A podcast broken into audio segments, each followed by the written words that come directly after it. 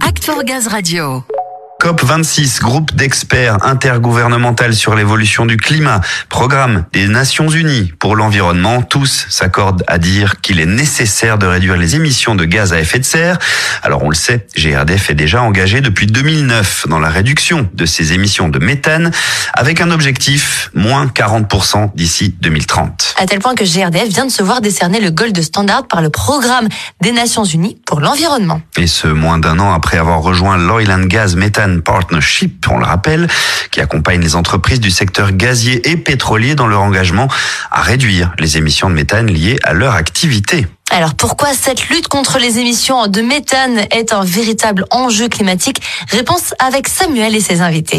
Notons déjà que durant la COP26, un accord international a été signé pour une réduction des émissions de méthane de 30% de 2020 à 2030. Alors pour bien comprendre ce qu'est le méthane et son impact sur le réchauffement climatique, tout d'abord, je suis avec Carole Virion en charge du dossier à la direction technique industrielle. Bonjour Carole.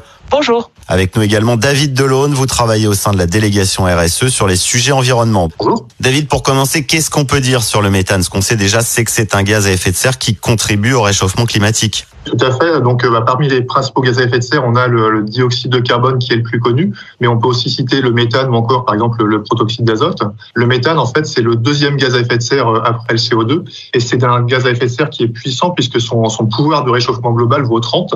Un gramme de méthane qui est libéré à l'atmosphère, ça a le même impact sur le réchauffement climatique que 30 grammes de CO2, si on considère une période de 100 ans. Ce qu'on peut dire aussi, c'est que, en fait, il y a différentes sources d'émissions de méthane. Il y a des émissions de méthane qui sont d'origine naturelle, euh, qui représentent 40% des émissions mondiales de méthane et c'est principalement euh, celles qui sont issues des zones humides. Et puis il y a aussi des émissions de méthane qui sont liées aux activités humaines qui génèrent donc 60% des émissions mondiales de méthane. Ces émissions d'origine humaine, c'est principalement issu de l'agriculture, du traitement des déchets, mais aussi euh, de l'exploitation des énergies fossiles. Et puis on peut dire aussi dans une moindre mesure, c'est issu de la combustion de la biomasse et puis des euh, biocarburants. Donc euh, les émissions de méthane, ça représente 13% des émissions de gaz à effet de serre de la France et le réseau de distribution représente 1% des émissions de méthane nationales. Euh, ça signifie en fait côté GRDF, on atteint d'ores et déjà des standards qui sont élevés hein, puisque les quantités de méthane émises à l'atmosphère représentent environ 0,14 à 0,15% des volumes acheminés ces dernières années dans le réseau de distribution. Bon, le bilan, il est là. On a beaucoup d'éléments sur le méthane. On a déjà bien conscience de son impact sur le climat. Oui, effectivement. Et donc, le premier volet du sixième rapport du GIEC qui a été publié cet été a remis le sujet sur le devant de la scène, hein, puisque il a été mis en avant que le méthane a une durée de vie qui est courte. Et donc, une maîtrise de ces émissions aurait un impact rapide pour limiter le réchauffement. Très bien, donc GRDF est engagé depuis un moment déjà et de manière volontaire, je le précise, dans la réduction des émissions de méthane. Quel est l'objectif de l'entreprise? Déjà, je pense que c'est important de préciser que côté GRDF, les émissions de méthane du réseau, ça représente près des trois quarts de notre bilan carbone.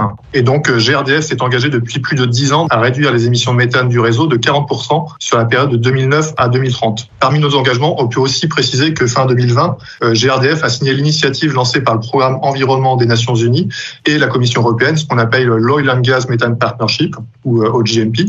C'est un partenariat en fait qui vise à réduire les émissions de méthane associées à la chaîne gazière. Et dans le de ce partenariat OGMP, GRDF s'est vu attribuer le Gold Standard le 31 octobre 2021, donc c'est très récent. Et ce Gold Standard, en fait, il récompense la qualité du reporting qui est produit et aussi le plan d'action qui est engagé pour la réduction des émissions de méthane. Donc, je tiens à souligner vraiment l'implication de tous les collaborateurs qui participent à ces travaux. Et donc, je profite de ce podcast pour les remercier.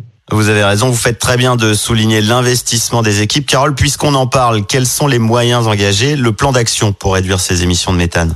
Alors, le plan d'action, il a trois axes. Hein. Donc, le premier, quand il s'agit d'atteindre un objectif quanti, il faut pouvoir mesurer les émissions de méthane. Donc, GRDF a une méthode pour calculer les émissions de méthane qu'elle travaille, David le disait tout à l'heure, depuis une dizaine d'années. On l'améliore chaque année, on re-questionne nos, nos, hypothèses. Bien sûr, cette méthode, eh ben, il faut qu'elle soit opposable. Alors, heureusement, nous ne sommes pas tout seuls pour travailler. Et depuis plusieurs années, GRDF euh, s'est engagé dans des groupes de travail, que ce soit au niveau européen ou au niveau mondial. On de citer à l'instant. Et ces groupes travaillent pour améliorer encore les méthodes de calcul et surtout viser à une harmonisation, que ce soit de la façon dont on calcule ou de la façon dont on va publier les résultats obtenus. Donc en fait, calculer vos émissions de méthane, c'est le premier pas pour identifier les leviers d'action. C'est exactement ça. Bien calculer des émissions, c'est identifier finalement les sources d'émissions de méthane. Et là, euh, bah, chaque fuite compte. Et ce qu'on va avoir comme travail, c'est d'identifier les différentes sources de fuite de gaz qui sont à l'origine, bien sûr, en grande partie des émissions de méthane, et de voir comment réduire euh, ces fuites pour réduire euh, concomitamment les calculs et les quantités d'émissions de méthane émises.